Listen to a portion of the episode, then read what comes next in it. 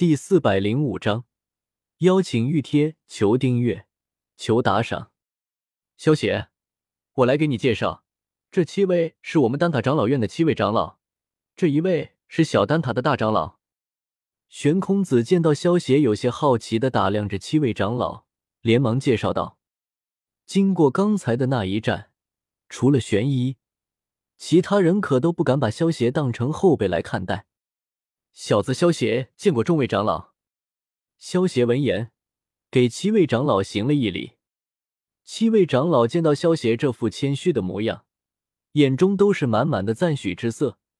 萧邪身为九品炼药师，又能够斩杀两位六星斗圣，现在还能不骄不躁，对自己七人行弟子了，果然非同寻常。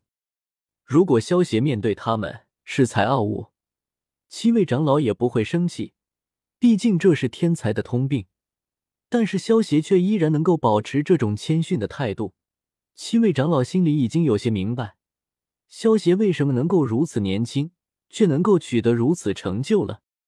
所谓不怕别人比你有天赋，就怕别人比你有天赋的同时还比你努力；不怕别人地位比你高，就怕别人地位比你高还比你谦虚。大长老看着萧邪，满意的点了点头，摸了摸白胡子，和善的笑道：“萧邪，我现在以小丹塔的大长老的身份，邀请你担任小丹塔长老一职，不知你意下如何？”玄空子他们闻言微微一愣，小丹塔长老的地位已经相当于丹塔三巨头的地位了，不过一想到萧邪的修为和炼药师等级，也觉得没有什么奇怪的，担任小丹塔的长老之位。小子自然是求之不得，不过如果让小子一直待在一个地方，小子这好动的性子可待不住。萧邪拱了拱手，笑道：“你这滑头的小子，放心，你平时可以不待在丹塔，小丹塔的长老所享受的待遇都不会少你一分。不过如果丹塔有难，你需要出手帮忙，这样一来，你觉得如何？”大长老听到萧邪的话。便明白，萧协是只想要长老的待遇，而不想要担负长老的职责。不过，萧协也的确不是一般的长老能够相比较，而且大长老对于萧协的影响也非常好，所以他倒也不介意变通一下，只让萧协挂了一个长老的名号，但是却很自由。至于说丹塔陷入为难的时候，需要萧协出手帮忙，这个条件也几乎等于没有。毕竟，在斗气大陆，能有几个势力将丹塔逼入绝境？既然如此，小子就却之不恭了。萧协闻言笑道。三天之后，圣丹城之中，一座巨大的别院之中，萧协缓缓睁开了双眼。这座巨大的别院，就是丹塔给萧协安置的长老别院。除此次之外，还有一万多名的仆人负责打理这处别院。和胖瘦二圣大战之后，萧协便带着小医仙和青灵，在这处别院住了下来。利用胖瘦二圣的尸体召唤出来的两具白骨刀客，经过地狱之炎的强化，也达到了六星斗圣的级别，算是两位高级打手了。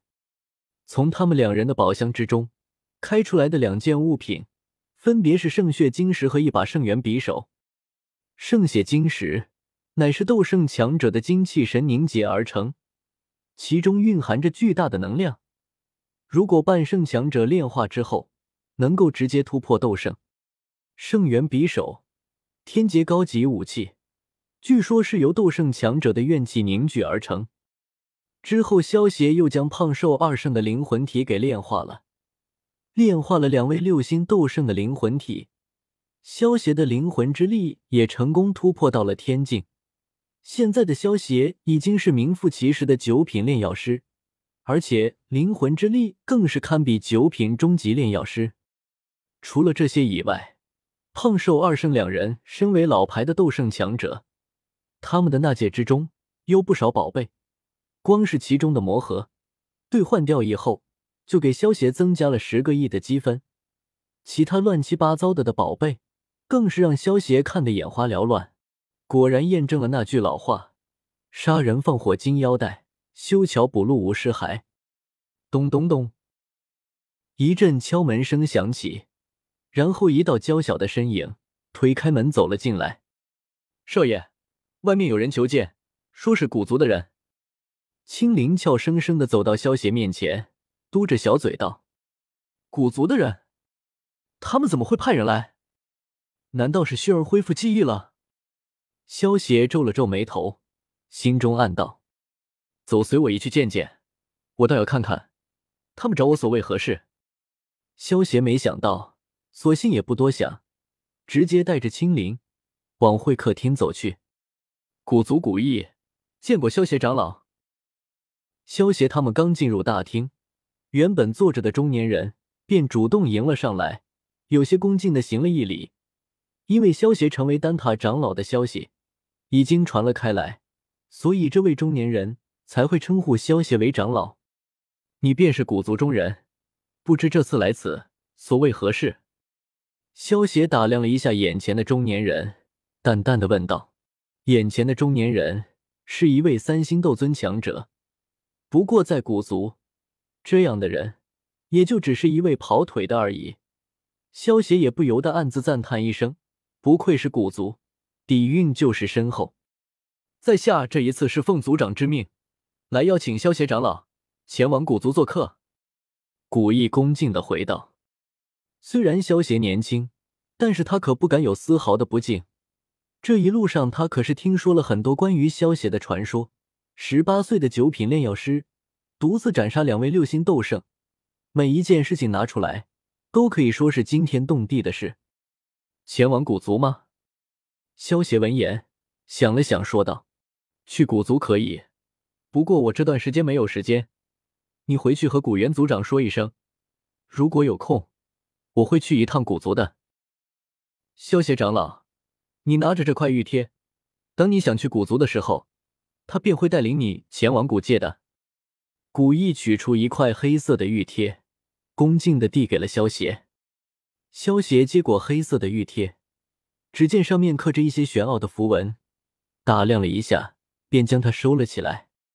见萧邪收下黑色玉贴，古意对萧邪恭敬的行了一礼，道：“萧邪长老，邀请玉贴已经交到你的手上。”在下就先行回去复命了，告辞。古一说完，转身离开，回去复命了。对了，青灵，怎么没有看到小医仙啊？古一离开后，萧邪有些疑惑的对青灵问道。